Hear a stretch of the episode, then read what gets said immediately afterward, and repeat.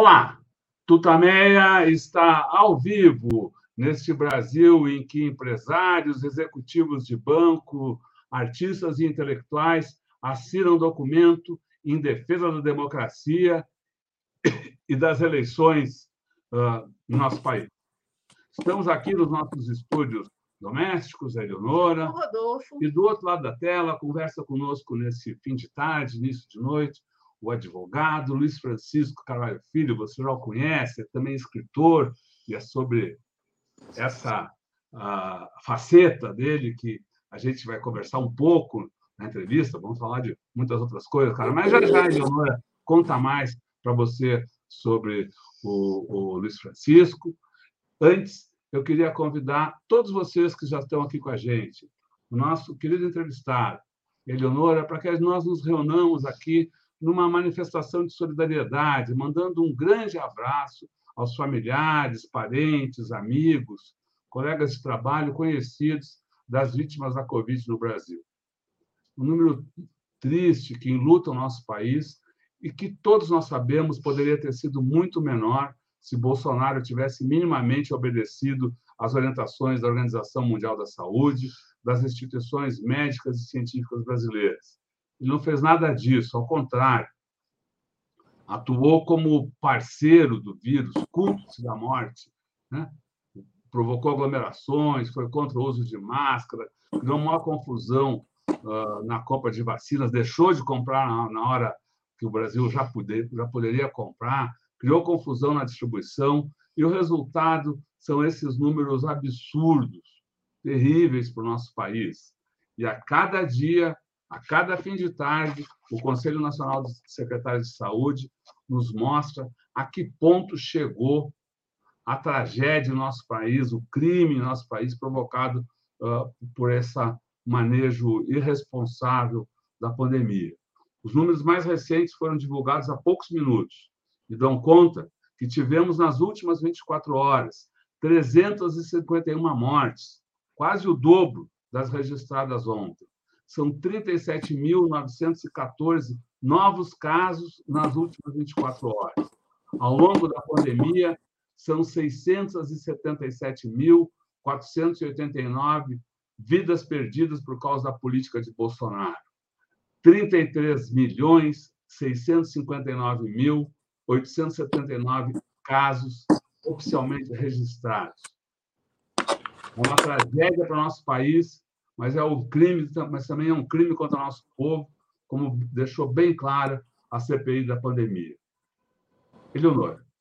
Luiz Francisco Carvalho Filho, é um prazer tê-lo aqui hoje, nesse fim de tarde, no Tutameia. Luiz Francisco é advogado criminal, escritor e editor, foi diretor da Biblioteca Mário de Andrade, aqui em ícone, aqui em São Paulo, foi presidente da Comissão de Mortes Desaparecidos Políticos, é autor do Nada Mais Foi Dito Nem Perguntado, livro de, de 2001, estado pela editora 34, que está lançando agora, pela Fósforo, Newton, que é um dos temas aqui da nossa conversa uh, com Luiz Francisco. Vamos começar pelo livro.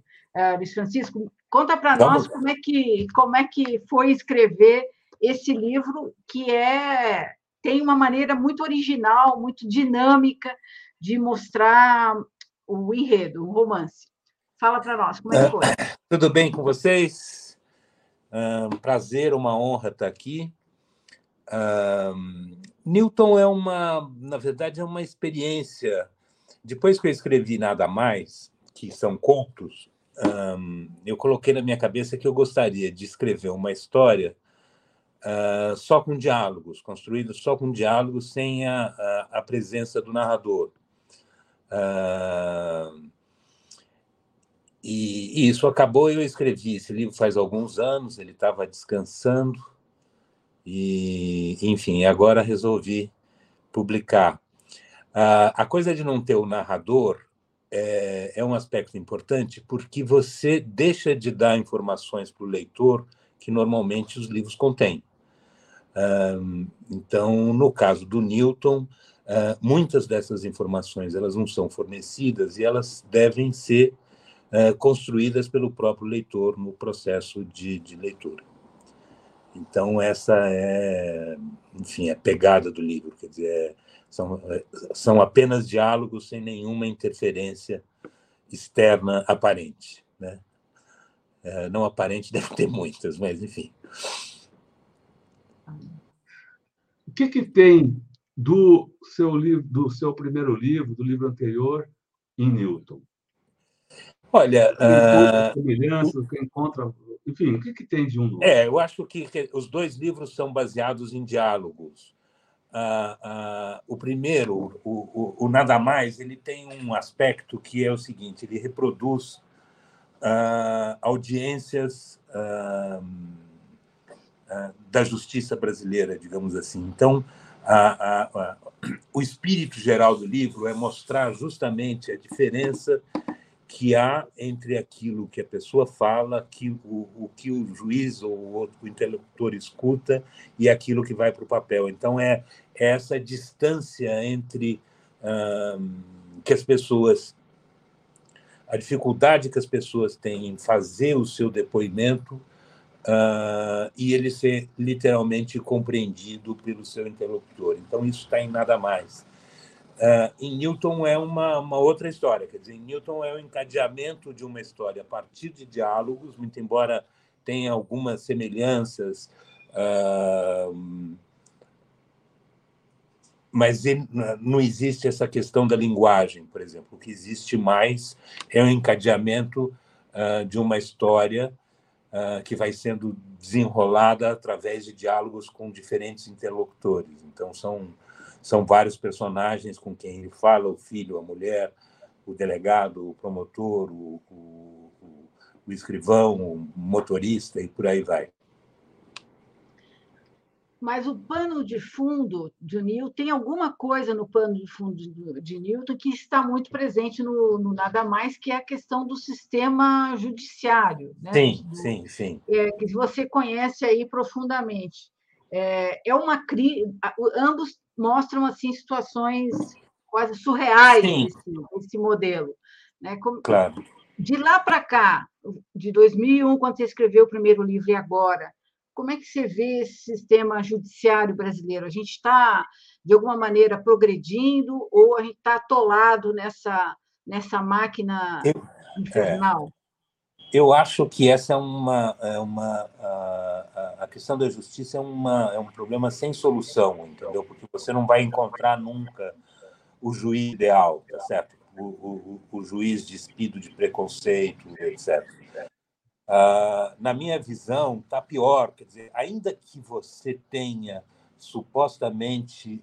Uh, ainda que você tenha supostamente a, a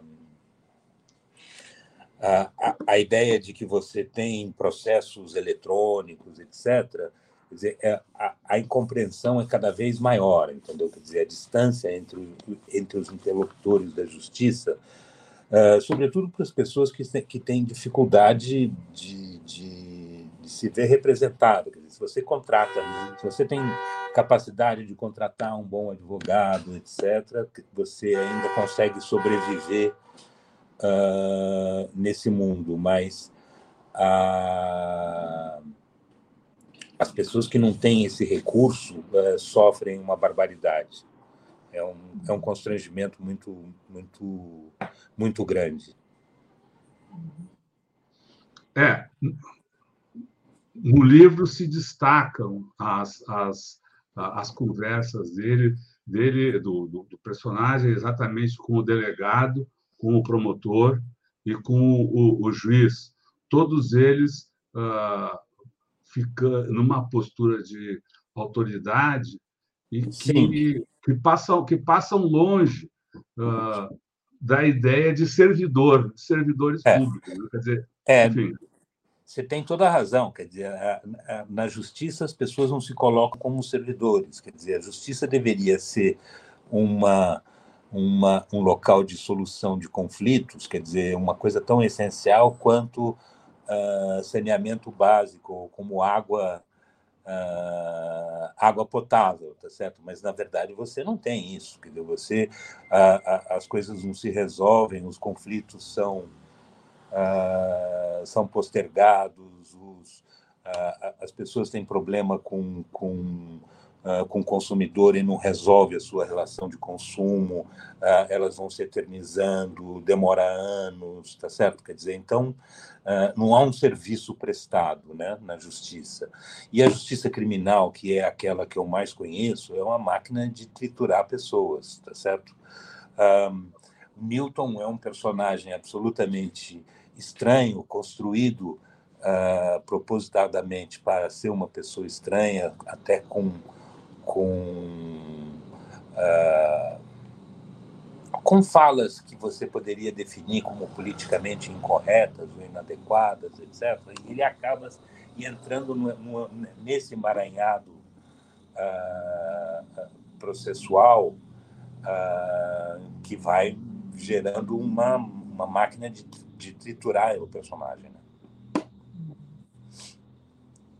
Tem um, uma fala uh, que, que eu queria destacar, uma fala do Newton, que ele diz o seguinte: Eu conheço as barras dos tribunais, meu caro, escrever é perigoso. Tem esse aspecto também de, de liberdade de expressão que está embutido tem, tem. de alguma maneira aí na, nessa e, história. E, e, e, é bom que se diga, quer dizer, Newton foi escrito antes de Bolsonaro, tá uhum. tá certo? Quer dizer, então, uh, essa, essa, uh, essa coisa de, de, do fluxo do, do pensamento e da falta de liberdade, o Newton é uma... Uh, ele, ele é mais do que isso, né? porque ele, ele, ele, na verdade, ele vive num num mundo ele não tem passado, ele abre mão do passado, uh, esconde a sua identidade, não revela, então ele não tem documento, não tem nada.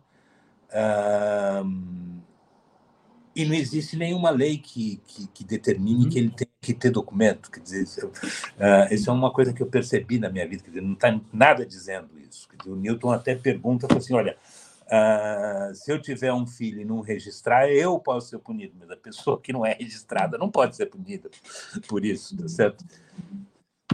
E, e, e, essa, e essa relação de falta de, de, de essa desmemória, né? quer dizer, essa, essa opção pelo anonimato, que também não é o anonimato, ele próprio diz, que anonimato é esse? Se eu tenho endereço, sabe? As pessoas sabem onde eu, onde eu moro, etc. Quer dizer, anonimato é se esconder, ele não está se escondendo.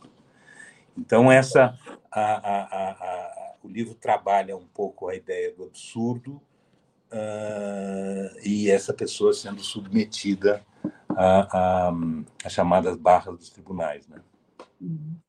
É, mas, mas o, o mote inicial é, é, é, a, é a expressão, é a, é, a, é expressão de uma ideia. Quer dizer, ele é chamado Sim. ao delegado por, por alguma por uma, por uma questão que defendeu, que escreveu num blog, não defendeu, ele, ele contou uma história no blog, um personagem do blog falou alguma coisa, coisa essa que nem de longe ofende os ditames da Constituição no que se refere a coisas que são uh, uh, que não podem ser defendidas, o nazismo, o racismo, enfim. É.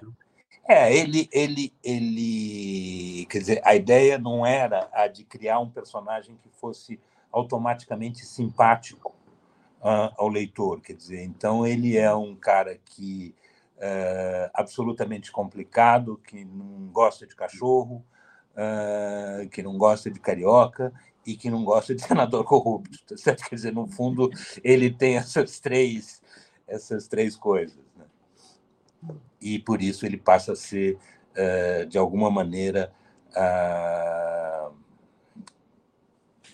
jogado no, no, no, no, no território dos processos, etc. Mas, mas ele próprio, diz, ele próprio diz contra os meus interesses que ele não gosta de advogados.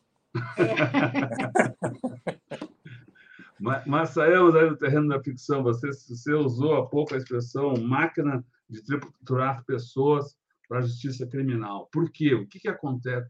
Por que é assim? Porque, é, porque as pessoas são, primeiro, quer dizer, existe a justiça criminal é talvez o local mais preconceituoso, a instância mais preconceituosa da justiça, tá certo? Quer dizer, então ah, as pessoas não são julgadas e não são levadas por aquilo que aconteceu efetivamente, mas por uma série de fatores externos. Isso acontece em todas as áreas, quer dizer, o pobre que é que é preso porque é, é, é, suspeito de ser traficante ou porque faz um pequeno tráfico um, e essas pessoas não têm não, não encontram respaldo para aquilo que falam e até num limite maior os empresários uh, que são acusados na Justiça Federal uh, defendido por ótimos advogados que também não são escutados e, e, e, naquilo que dizem, tá certo? Quer dizer, então, réus são triturados efetivamente a uma a uma a uma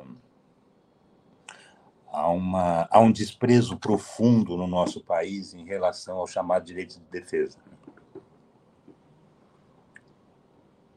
E essa, é, é, é, eu não sei se vocês viram, existe um documentário que é muito impressionante, que se chama Justiça. Isso saiu mais ou menos na mesma época de, de do, do, do, Nada Mais Foi Dito. E tem uma cena uhum. em que a juíza, se eu não me engano, é uma juíza, interroga o, o, o, o réu e descreve o crime dele, que ele saiu correndo, pulou um muro, etc. E ela não repara que ele está numa que ele é paraplégico. Entendeu? Quer dizer, e a câmera fecha, vai puxando, e ela pega fala, mas o cara, o cara fala, não, não fui eu, não fui eu. Ela não faz a pergunta. Ah, o senhor já era paraplégico? Porque senão ele não poderia pular um muro, ah, sair correndo, etc. Entendeu? Então, uh, eu acho que essa é uma cena, na minha visão, uh, muito definidora do que, que, de, como a, de como a justiça se realiza né, na, na, na se, se lembrou aí, se frisou que esse livro foi escrito antes de Bolsonaro. O que a gente está vivendo na justiça nesse período aí pós-Bolsonaro, ou mesmo anterior a Bolsonaro, como é que você avaliou esse esse esse período aí dos últimos anos?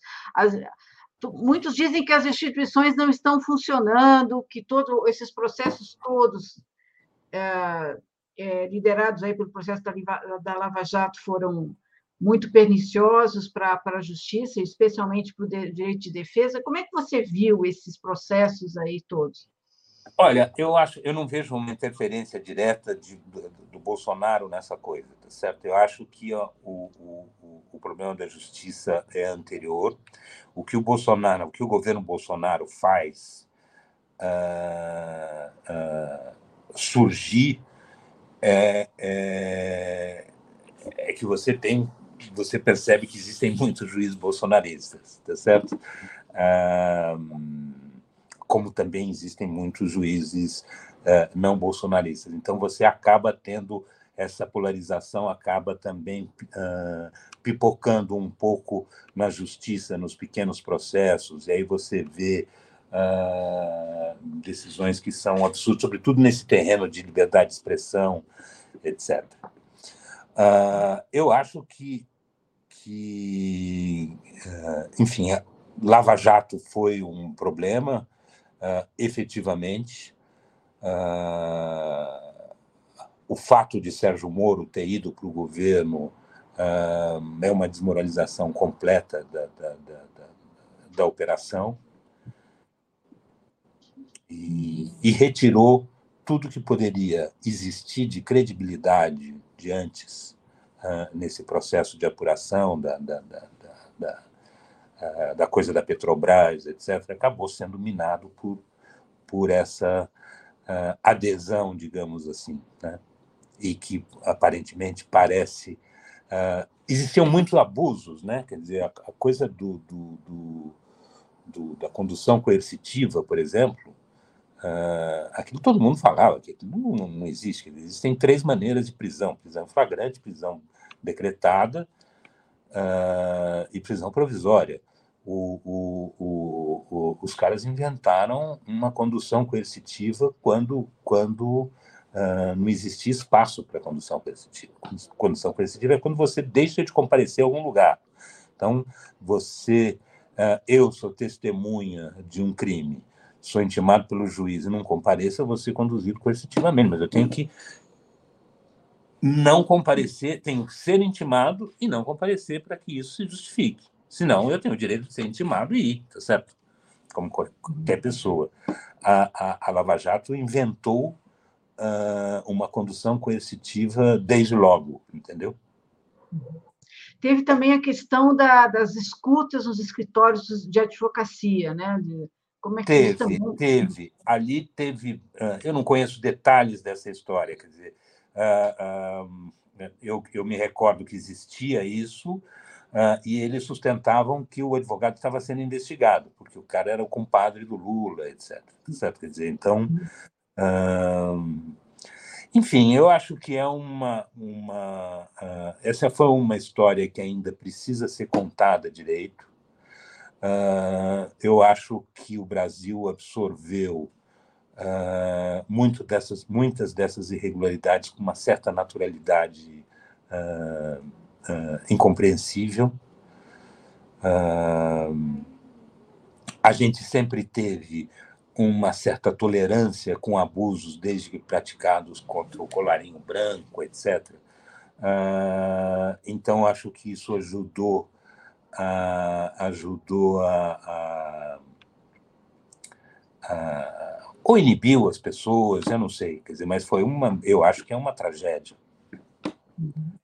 Foi uma coisa trágica, tira isso sem contar nos aspectos políticos, né, quer dizer, dessa, dessa coisa toda. E o, e o Brasil se portou muito mal, né? O Supremo, quer dizer, cada hora para um lado, tá certo? Quer dizer, você chegar no fim e, e aí você perceber de, que tudo estava errado e que você tinha razão. Pô, mas por que, que não fez isso na época, né?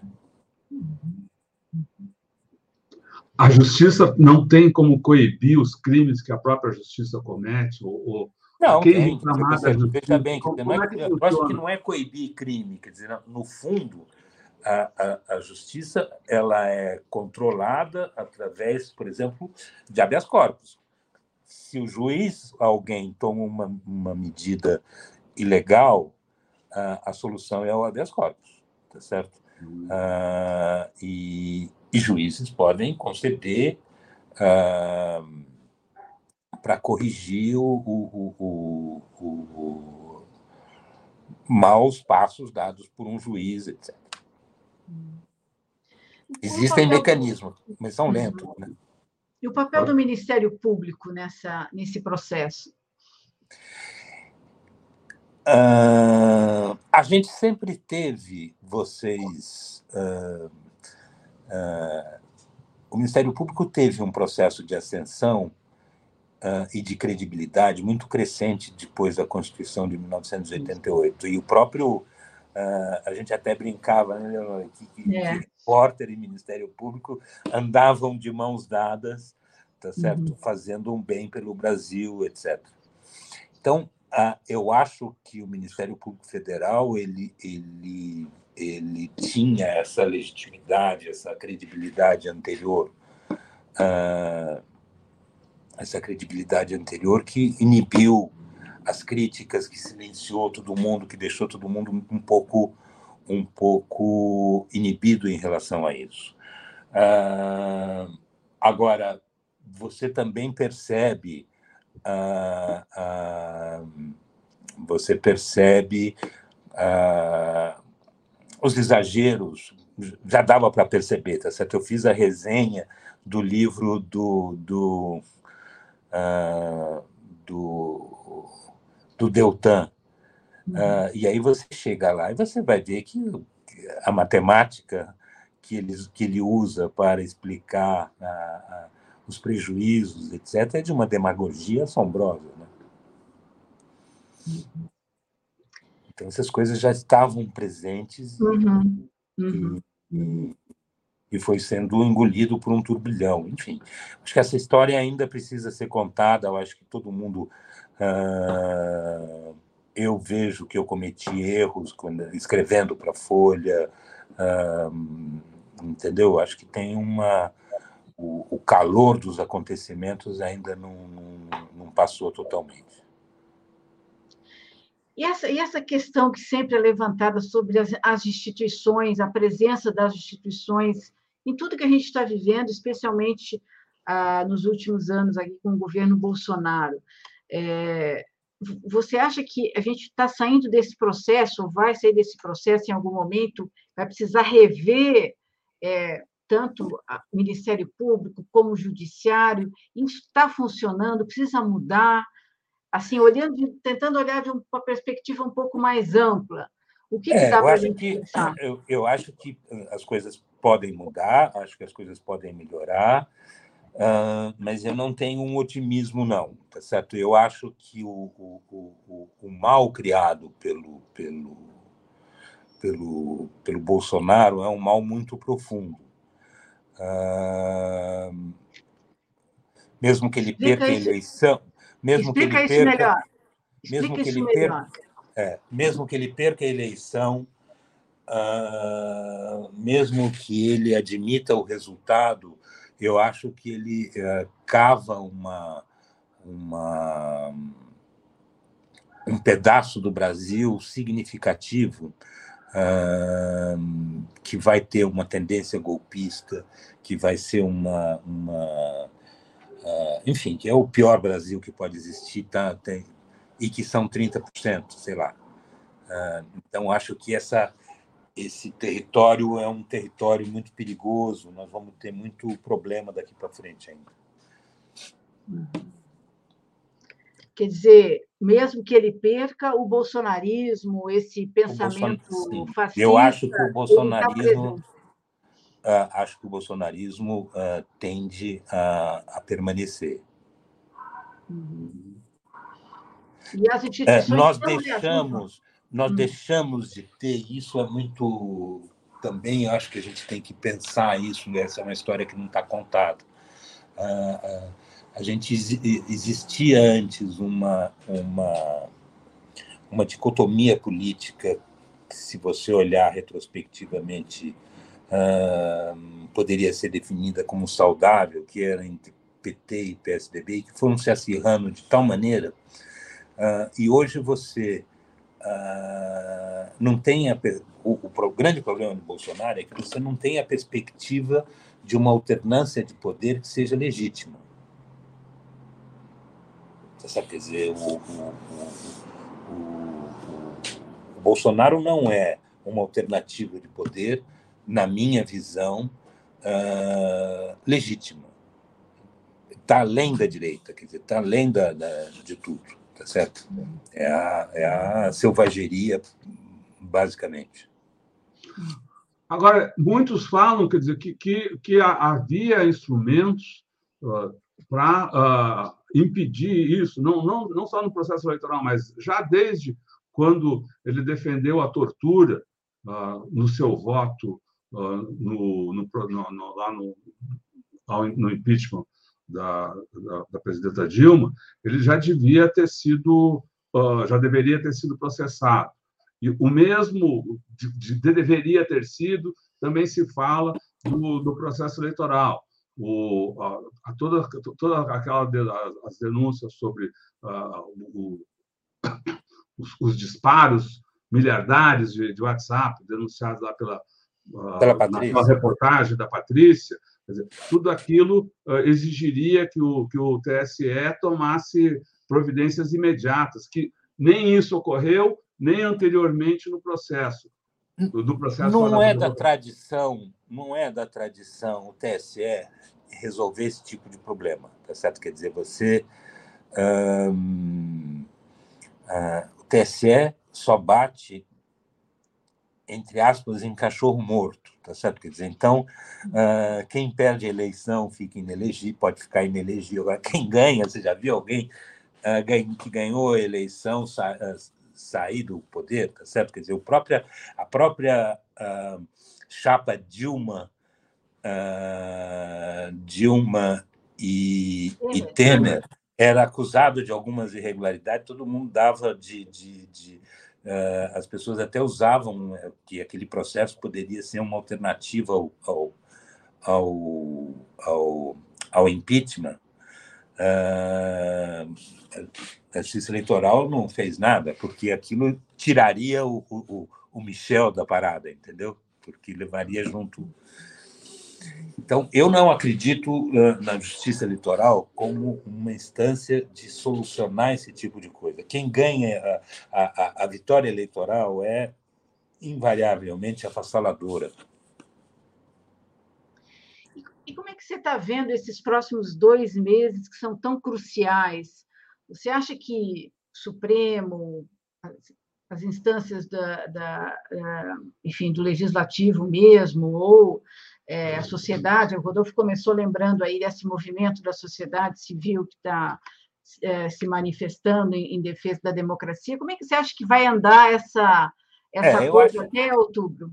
Eu acho que esse movimento é um movimento importante, não, não pela coisa de reviver a Carta aos Brasileiros, enfim, eu acho que acho que é, mas pelo, pela adesão que tem tido, quer dizer, acho importante que uh, pessoas do establishment econômico assinem um documento como esse, se posicionem e que sinalizem para o Brasil uh, uh, um pouco isso. Quer dizer, é inconcebível você imaginar o seguinte, que Bolsonaro tem a maioria entre os empresários e a população mais rica do Brasil. Quer dizer, o que, que esse cara ofereceu? Ele não oferece eficiência, tá certo? Se, se falasse que o cara, não, o cara tem, um, uh, tem uma eficiência econômica, pelo contrário, o cara é um desastre do ponto de vista de gestão. Uh, vai tudo mal e, e, por que, que essas pessoas votam nele? Eu, eu, eu não consigo entender. Uh, acho que ele aposta no caos. Uh, o 7 de setembro deve ser uma aposta no caos. Uh, eu não sei o que o cara tem na cabeça, mas uh, já se fala até que o cara quer criar uma, uma, uma situação de conflito para uma, um suposto adiamento das eleições, etc. Uhum. Uhum. O que seria trágico. Uhum. Porque, tem alguns... Uhum. Porque tem alguns... isso... Uhum. Porque isso envolveria prorrogação de mandatos, né? Uhum. Uhum. E prorrogação de mandatos envolveria nomeação de novos ministros do Supremo. Quer dizer, sempre, é. É, é, um, é um golpe, é um golpe total. Sim.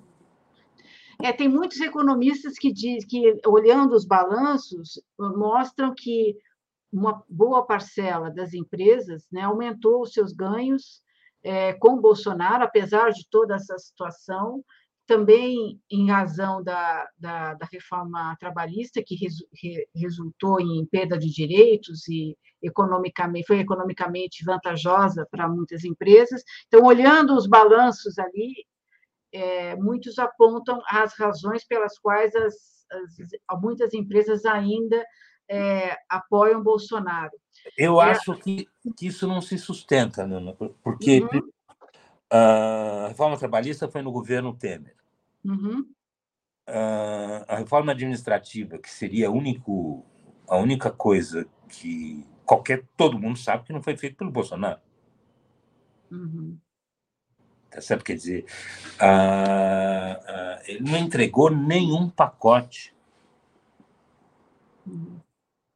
Quer dizer, os empresários não teriam razões. Não teriam, não tem razão, é isso, tá certo? Uhum. É, balanços e ganhar dinheiro, quer dizer, isso faz parte da história nossa. Quer dizer, se olhar no governo do PT, todos ganharam muito dinheiro, todo mundo ganhou bem, é, tá certo? Uhum. Não, não, não, eu acho que não é por aí. É uma. Uh, é incrível que essa altura do campeonato você ainda tenha uh, espaço para essa fala de comunismo. Uh, que é um negócio completamente demodé, que é um. Você dá vontade de dar risada, tá certo? Os caras falam sério. Não só falam sério, como fazem assim, assustam. Sim, é um negócio assustador. Enfim. Uhum. Mas você acha que isso vai vai ser essa aposta no caos, mas isso você acha que vai ser barrado esse caos? Como é que você vê essa Olha, reação? eu acho que tem que, quer dizer, tem que barrar o caos, né? Quer dizer, a, a, a, agora o cara uh, ele tem as forças armadas com ele, certo? Quer dizer, o, o, o vice, o candidato a vice é o é o ex-ministro da, da, da, da, defesa. Uhum. E o que, o, que, o que é mais grave, quer dizer, o, o, o, o Bolsonaro abriu a, a, administração pública para o oficialato, que passa a ganhar mais, a acumular, acumular a, vencimentos. E isso não, você não, não é, é, é difícil de você depois reverter, né? Então existe uma, entre aspas, base material, digamos, uhum. para o golpe, entendeu? Uhum. Que são os interesses próprios. Uhum. Agora o fato, o fato de o próprio é, esse, esse próprio manifesto, o fato de, de, de a sociedade parecer, a sociedade civil parecer estar se movimentando, parece não é um, uma, não, não, não pode servir de alerta até para setores das Forças Armadas? Acho tem, sim. Eu, eu, eu, eu, eu ia acrescentar o seguinte: o fato dos Estados Unidos terem se manifestado é, em favor da pelo menos oficialmente, a favor da democracia. Hoje mesmo o ministro da Defesa está lá em, na reunião falando, defendendo a democracia na OEA. O fato dessa oposição, pelo menos formalmente nos Estados Unidos, não é um, uma forma de é, é um desestímulo ao golpe? Ah, sem dúvida, sem dúvida. Eu acho que existe, quer dizer, hoje ah, Uh, hoje não existe, na minha, na minha visão, uma, uma, uma, um tom favorável qualquer interrupção do, do, do, processo institucional. Quer dizer, porque internacionalmente isso não, não, não pega mais, etc. Quer dizer, o que eu acho é que você consegue e o mais grave aqui no Brasil é que você tem tido uh, uh, uh, a tolerância do, do, do, Congresso. Né? Quer dizer, nós temos um, o presidente da Câmara é um desastre, é um, eu acho um personagem terrível, e o, e o presidente do Senado é muito fraco, né? Fica oscilando entre entre defender, entre aspas, a democracia e, e não criar obstáculos para o governo, etc. Quer dizer, mas então eu acho que é aí que está, aí que uh, acho que é aí que mora o perigo. Uh, e eu não acredito numa quartelada, mas a, a, a, acho que pode existir uma confusão, um caos, uma situação de caos que gere a necessidade, entre aspas, ou a tolerância de, dos poderes da República em que algo seja feito, etc. Mas isso perfeitamente produzido pelo próprio Bolsonaro. Né? Ah, é isso que eu ia dizer, confusão e caos gerado pelo, pelo por Bolsonaro. Ele, por ele, Bolsonaro. Chico, eu queria voltar para o mundo da literatura aqui. A gente pode ir, e voltar, depois voltamos aqui para nossas conjunturas tão terríveis. Você falou logo no início que o Newton, o, o livro, estava descansando. Vou botar aqui de novo. Isso. Uh, queria que você falasse um pouco sobre o seu processo de, de escrever, de construir um livro, é. de, e de uh, um, um livro precisa descansar isso foi uma, uma ocorrência do, da, da, da, própria conjuntura da sua vida?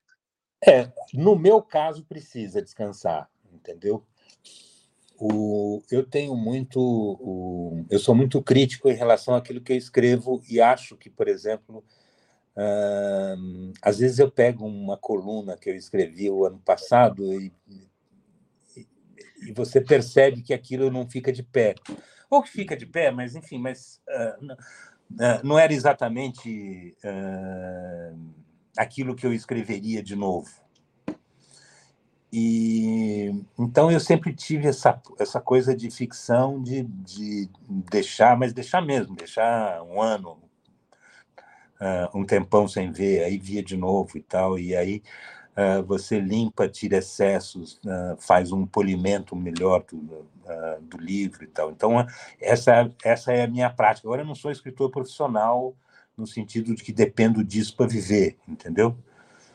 Uh, então eu, eu posso fazer isso.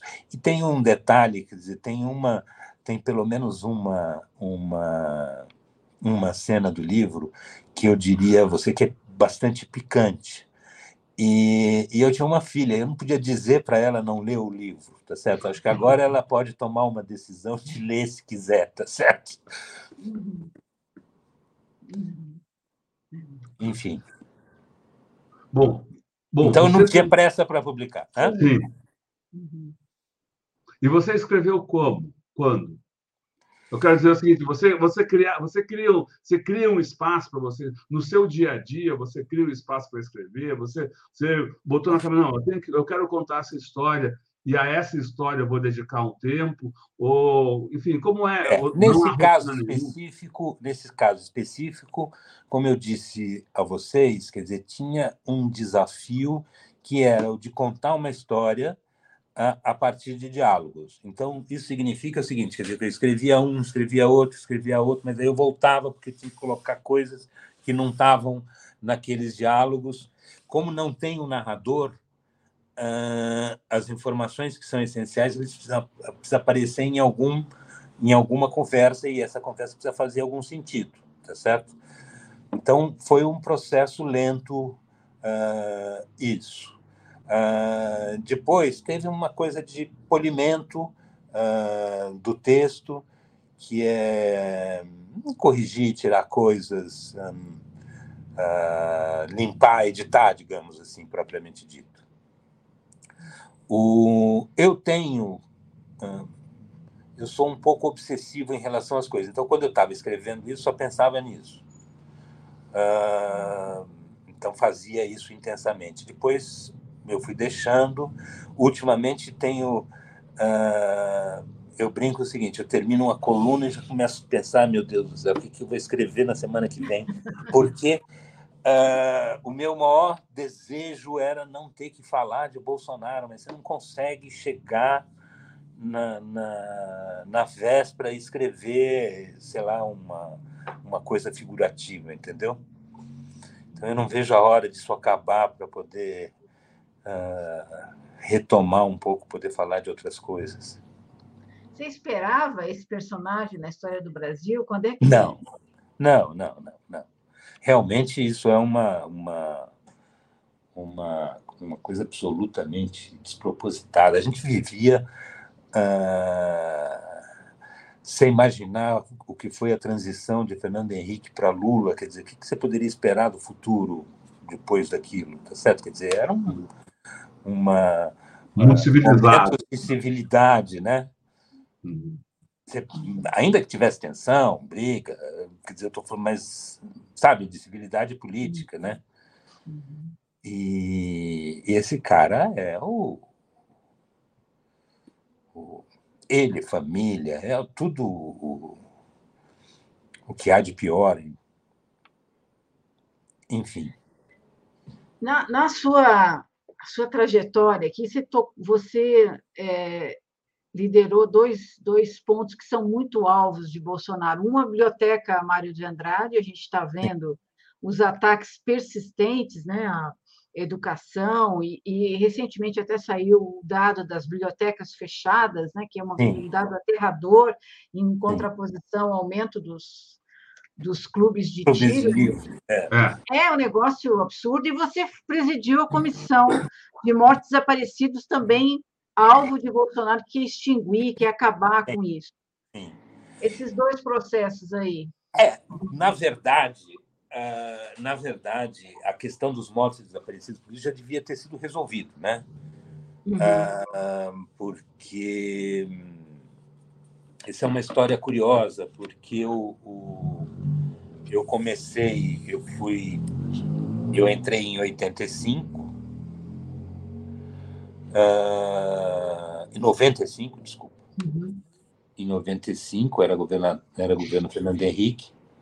Uh, aí uh, o Miguel deixa, eu, eu viro presidente no final do governo Fernando Henrique e continuo presidente no governo Lula. Uh, enfim, as coisas eram para ser resolvidas. Quer dizer, teve, depois teve a Comissão da Verdade, que, que, que, que sepultou aquilo, que, sepultou o tema.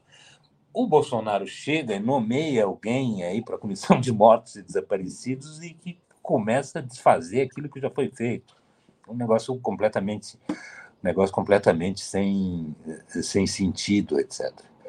E essa comissão, Justiça Seja Feita, contava inclusive com um representante das Forças Armadas, que era um cara que se portava muito bem ali na, na, na ordem das coisas, entendeu?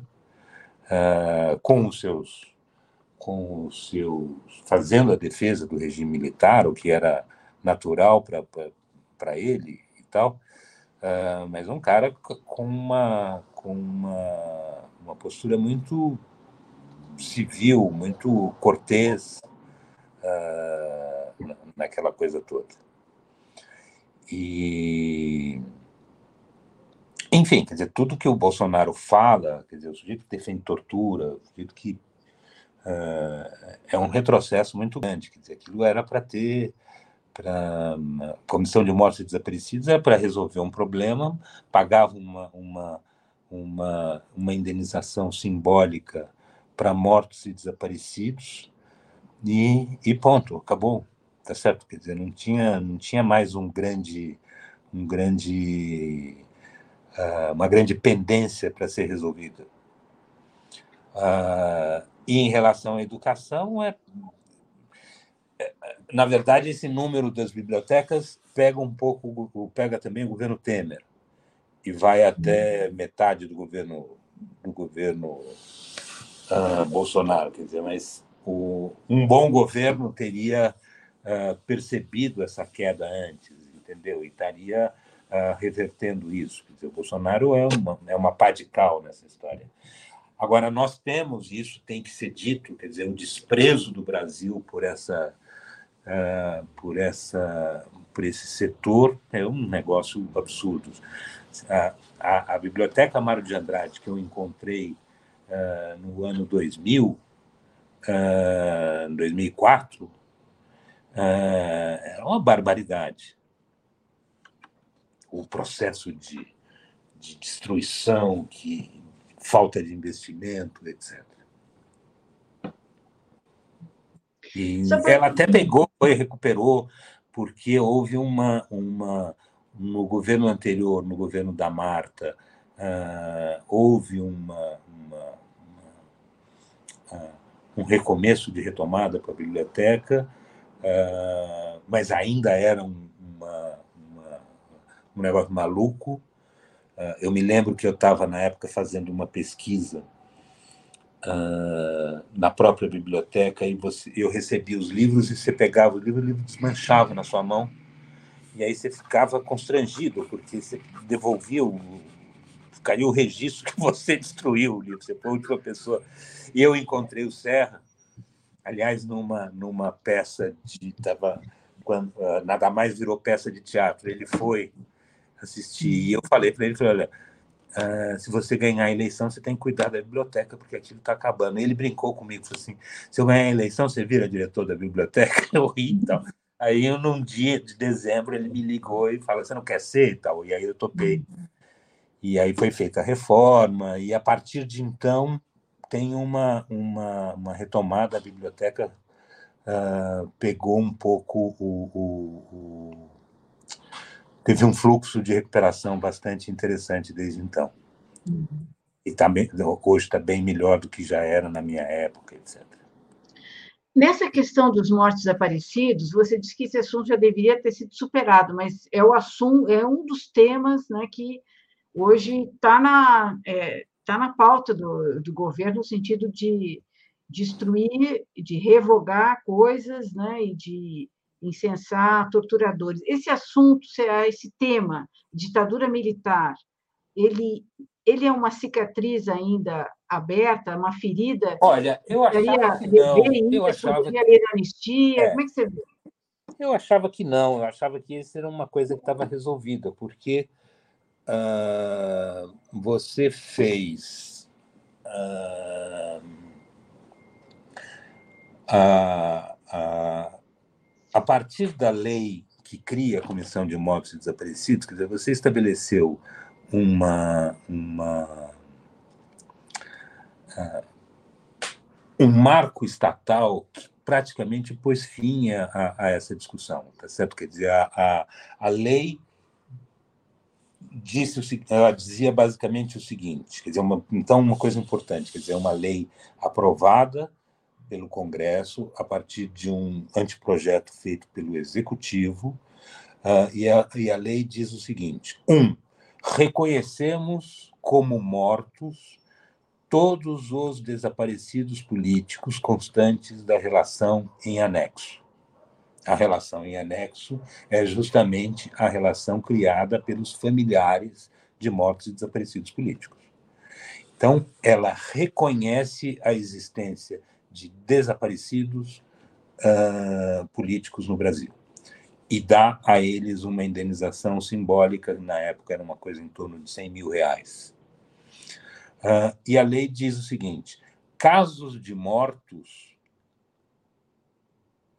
uh, serão examinados pela comissão e, e o primeiro texto diz o seguinte: o texto original da lei diz o seguinte: assim, olha, uh, mortes acontecidas dentro de estabelecimentos prisionais.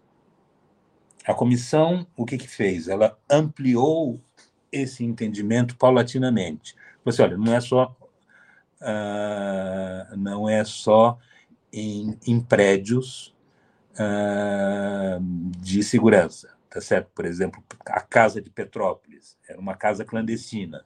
Então, casos de mortes e desaparecimentos acontecidos lá uh, têm que ser levados também. E depois, um outro mais importante que diz o seguinte: uh, não precisa levar a pessoa para o, o, o interior de uma construção, uh, de um prédio de engenharia, tá certo? Basta que as forças de segurança tenham o domínio uh, tenham o domínio sobre a pessoa para saber que ele já está preso e, portanto, ele tem que ser protegido pelo Estado.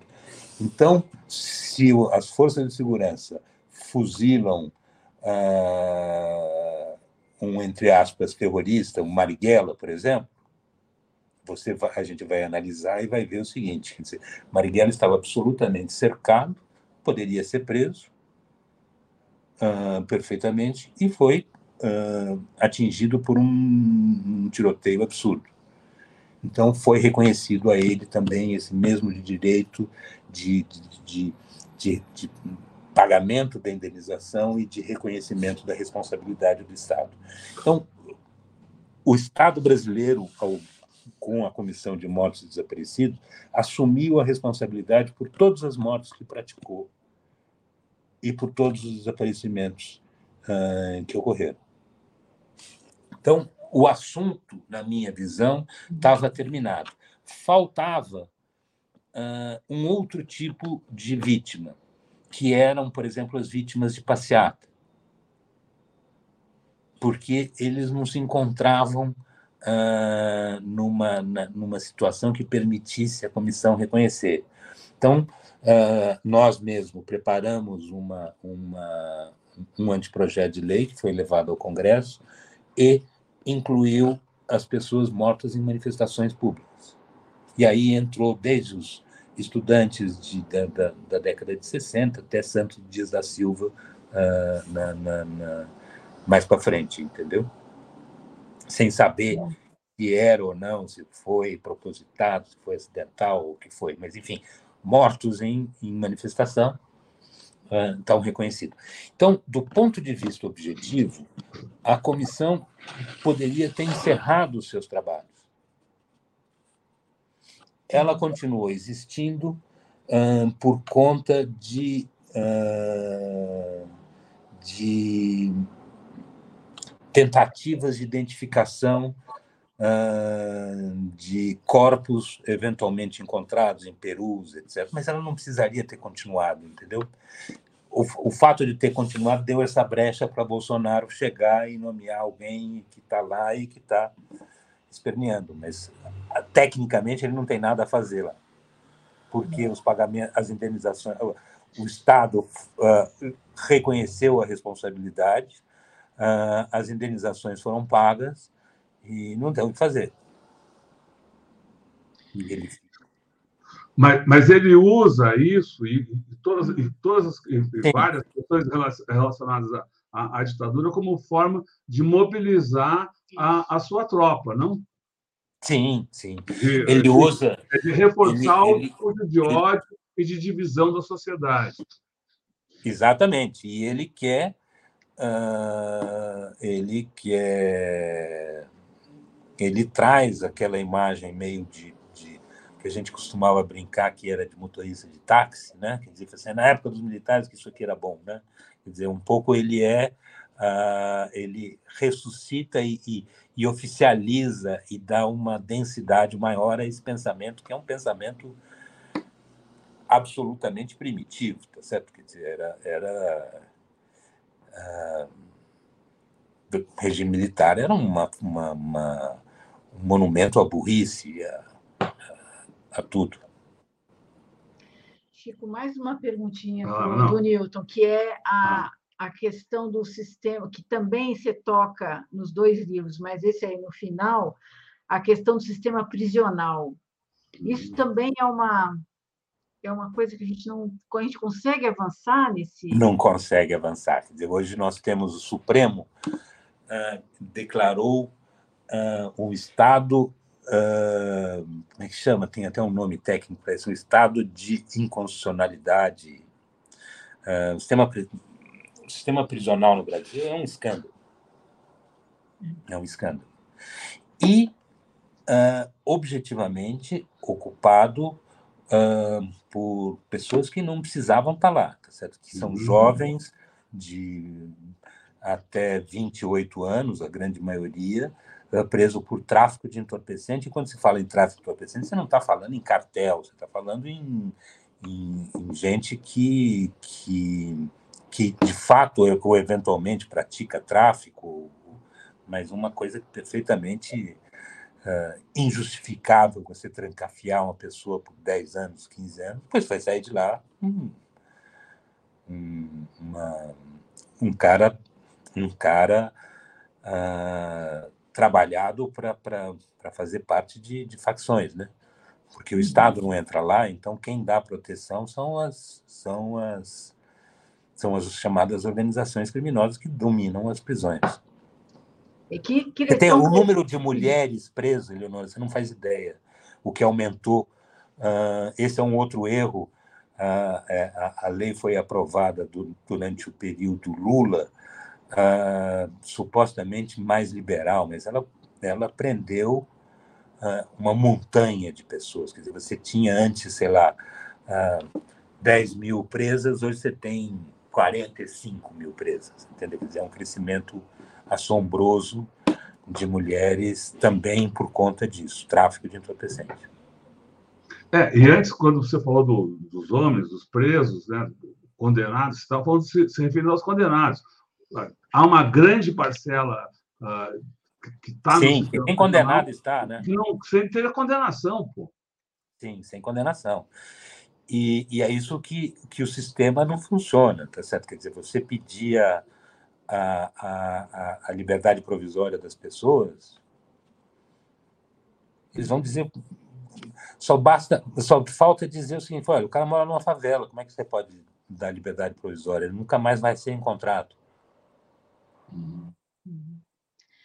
Você acha que a gente vai poder ver. Desculpa, independentemente do direito. Independentemente do direito. Quer dizer, o cara tem direito, mas aí não, não, não, não, não, dá porque, porque é preto, pobre, é preto, pobre, pobre e traficante.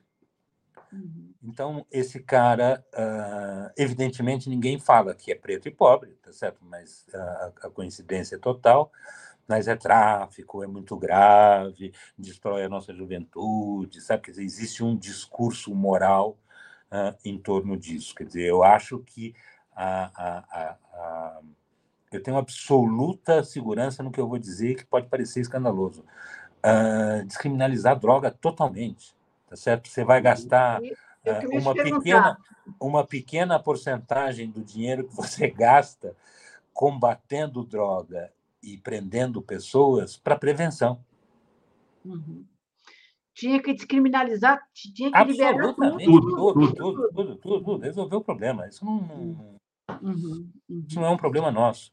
Agora, você tem toda uma burocracia uh, que vive em função disso. Isso. Tá certo? Eu, vi, eu fui uma vez, há muitos anos atrás, participar de, uma, de, uma, de um congresso da ONU de estupefacientes e não sei o que e tal. Uh, isso foi na Espanha. Eu fiquei hospedado 15 dias no melhor hotel uh, de Madrid, recebendo uma diária de, sei lá, na época, 200 dólares por dia. Uh, e você via gente do mundo inteiro. Então, você tinha uma burocracia internacional gigantesca que vive em função desse mundo das drogas. Entendeu? Quer dizer, salários, polícia, verbas, investimentos, etc. Uhum. Sem, sem falar no, em todo o, o ecossistema do, do, do, do da, das instituições voltadas para salvar isso, isso. O povo das drogas.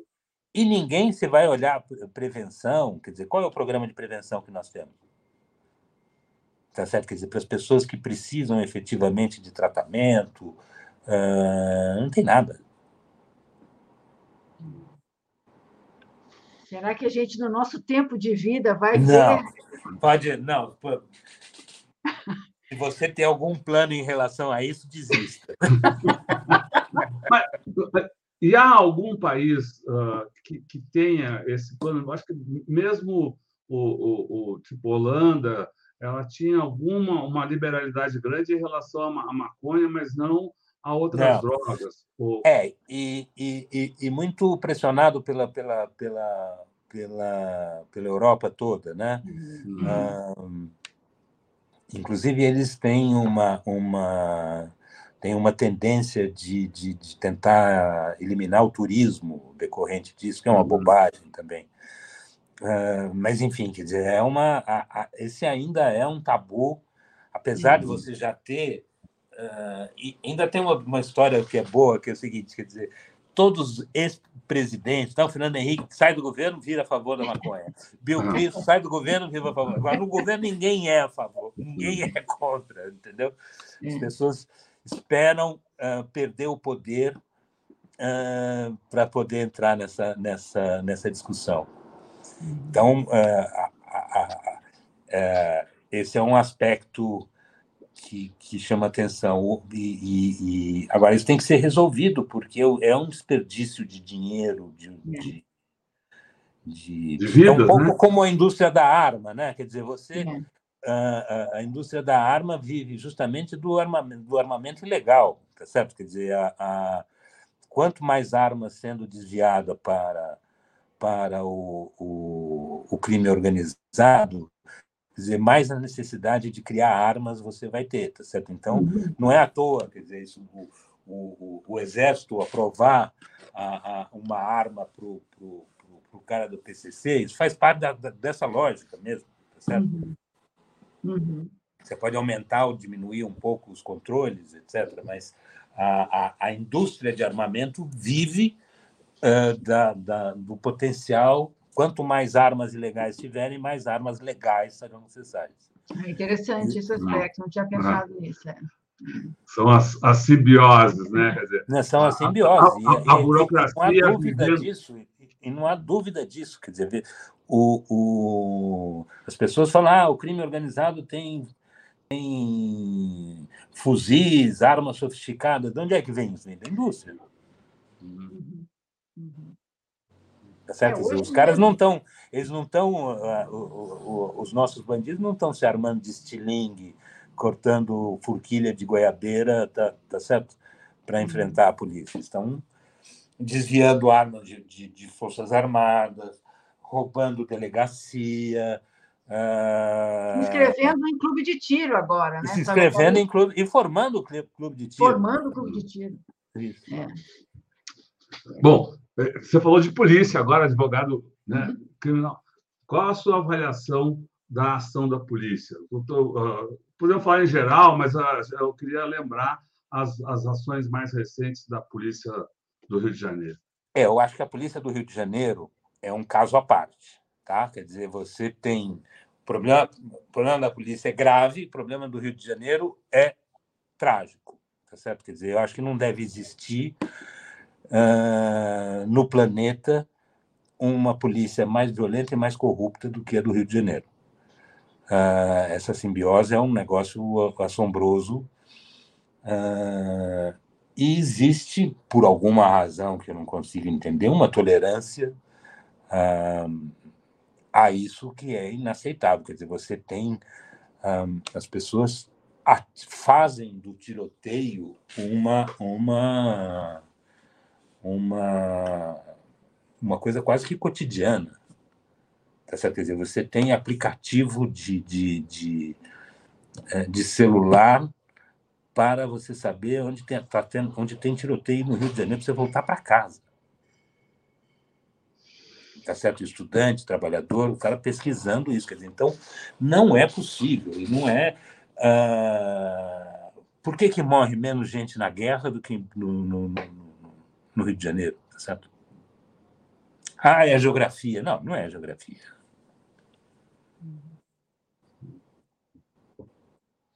Então, é, é o quê? É abuso de poder, é, é solução de. de é, é, miliciano. Ah, você tem uma série de, de. A polícia no Rio de Janeiro é um problema profundo, porque absolutamente impune, o sujeito mata 18 e, e continua na rua atuando como, como, como, como, como policial de, de confronto. Entendeu? Quer dizer, basta se lembrar o seguinte: quer dizer, não faz muito tempo, Zé Afonso da Silva era secretário da Segurança Pública aqui em São Paulo, quer dizer, se estabeleceu uma, uma, uma regra seguinte, quer dizer, uh, policial participou de, de tiroteio, ele tem que ser, ele sai do, do, do, do, policiamento e vai se tratar. Vai cuidar desse, dessa, desse trauma, tá certo? Quer dizer, isso é. Uh, veja quantos disparos de arma de fogo, às vezes a gente você pensa até que tá que tá porra, tem erro aqui de jornalismo tá certo mas você contar o número de disparos de arma de fogo nos Estados Unidos pela polícia com, com a gente Tá? Aqui o cara não tem que prestar conta de, de, de da munição que ele tem. Bom, você tinha. Você disparou dois mil tiros na, na, na, na... Como é que é isso? Tá certo? Quer dizer, as pessoas não podem sair atirando desse jeito. E atiram na frente de escola, ah, em áreas residenciais.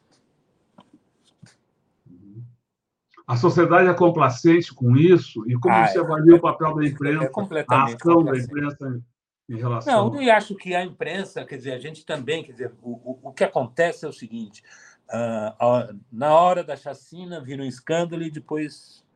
Uh, mas não tem a marcação homem a homem, entendeu? Quer dizer, esse policial que participou desse evento, onde é que está ele, tá certo? o que, que aconteceu com ele e tal. Aqui não se sabe quem que atirou, quem, por que, que atirou, qual arma, a polícia que vai fazer o, o, o, a perícia, uh, não, tem, não tem controle externo, entendeu? Quer dizer, é tudo negócio assustador. Tudo errado. É, errado. A, a polícia envia, como regra, ela é, é uh, no Brasil, ela é ruim. Ela não está preparada, por exemplo, para investigar. Ela não tem sofisticação. As pessoas são mal formadas, mal formadas. E eu costumo brincar o seguinte: polícia é que nem mãe, só muda de endereço, tá certo? Quer dizer, você vai encontrar mães progressistas ou mães uh, conservadoras, elas têm uma característica básica. A polícia também é um fator, ela é igual em qualquer lugar do mundo. O que varia é o controle que se exerce sobre ela. Então, em alguns lugares, a polícia tem que, tem que uh, se policiar e em outros não se policiam. No Brasil é assim. Então, existem esforços aqui, quer dizer, por exemplo, essa coisa de você gravar uh, as abordagens, tá certo? Quer dizer, isso é, um, é uma tentativa uh, de se melhorar isso. Hum. E o cara que tampa, ele tem que ser expulso da polícia. Uhum. Tá certo? Como ah, o cara que tirava. Como o cara eu, eu estou protegendo a minha, a minha privacidade. Você não tem privacidade, meu amigo. Quer dizer, polícia não tem privacidade. Uhum. É um servidor público, né? É um servidor e o cara tem, então. E é para a própria segurança, tá certo? Uhum. E tem que começar a ter. Uh, às vezes você vê, e é uma coisa meio revoltante, a ah, fulano passou, ficou preso 18 anos, e aí foi decretada a absolvição. Ah, a justiça reconheceu, deu uma indenização de 14 mil reais para o cara. Sabe essa coisa? Quer dizer, como 14 mil reais? Vai ficar 18 anos preso? Entendeu? Tem que dar uma, tem que indenizar mesmo, é, tá certo? Os erros do Estado, os abusos do Estado. Só ainda na, na bom, ainda na questão da empresa, porque aparece muito o, o você falou, ah, cobre, faz o escândalo na hora, mas mesmo na hora aparece aquela coisa, ah, uh, mas era mortos, 14 tinham passagem. Quer dizer, Sim. parece que, que, que o fato de, de o cara ter tido, ter ficha criminal, ter tido algum problema, justifica a morte. Não, sim. E outra coisa, quer dizer, são suspeitos, né? Então são tratados como se morreram 18 suspeitos. Mas como? 18 suspeitos do quê? Do que, que eles eram suspeitos? Então são as, as vítimas são os suspeitos, né? Um pouco lembra o, o Casabranca, né? Chamem os suspeitos, prendam os suspeitos de sempre, tá certo? E, e aqui matem os suspeitos de sempre, que são os mesmos, né? São os mesmos. São os mesmos. Legal. A gente conversou aqui com Luiz Francisco Carvalho Filho, advogado criminal, está lançando o Newton. Sim. Um livro muito legal, todo ele em diálogos. Né? A gente gostou muito. É. Que bom. E a gente, então, agradece a participação do, do, do Luiz Francisco aqui, e agradece a, a presença de todos que acompanharam nessa entrevista e que seguem com a gente pela internet afora. E queremos aproveitar esse momento de agradecimento para convidar todos que estão conosco agora, e o Luiz Francisco, enfim, para que a gente mande também um super muito obrigado para as mulheres e os homens que estão aí na, luta, na, na linha de frente da luta contra a Covid, colocam suas vidas em risco, muitos perderam a vida nesse combate, em defesa das nossas, e ainda sofrem todo tipo de ataque uh, vindo do governo Bolsonaro, não só nas ofensas, mas no corte de verbas, na, dificultando sempre o trabalho daqueles que atuam na área da saúde. Por isso, a elas, a eles, nosso muito obrigado. Queria lembrar que essa entrevista fica disponível em todos os canais Tutameia. Busque por Tutameia TV e você nos encontra nos várias plataformas de podcast, no Twitter, no Facebook, no YouTube. No YouTube, não deixe de uh, se inscrever no nosso canal, clicar na sinetinha para receber avisos de novos vídeos. Visite também o site Tutameia, que ancora todo o nosso trabalho, onde a gente publica reportagens sobre as entrevistas que aqui fazemos. Dito isso, antes do tchauzinho, do boa noite, a gente devolve a palavra para o nosso entrevistado, para que dessa vez, sem perguntas, mande, faça sua fala, mande sua, sua palavra. O aí, seu plá. O seu plá. aí, plá. Né? Então, queria agradecer a vocês. a gente que vai seguir conosco. Vai lá, Luiz, muito obrigado. A palavra é sua. queria agradecer a vocês, a simpatia de vocês, muito simpático isso tudo. Uh, torcer por dias melhores, fora Bolsonaro, viva o Brasil. É isso. Isso, muito bom, Chico. Muito bom, Chico. Fora é Bolsonaro é e viva o Brasil. E boa noite. Boa noite. Tchau, tchau. tchau, tchau.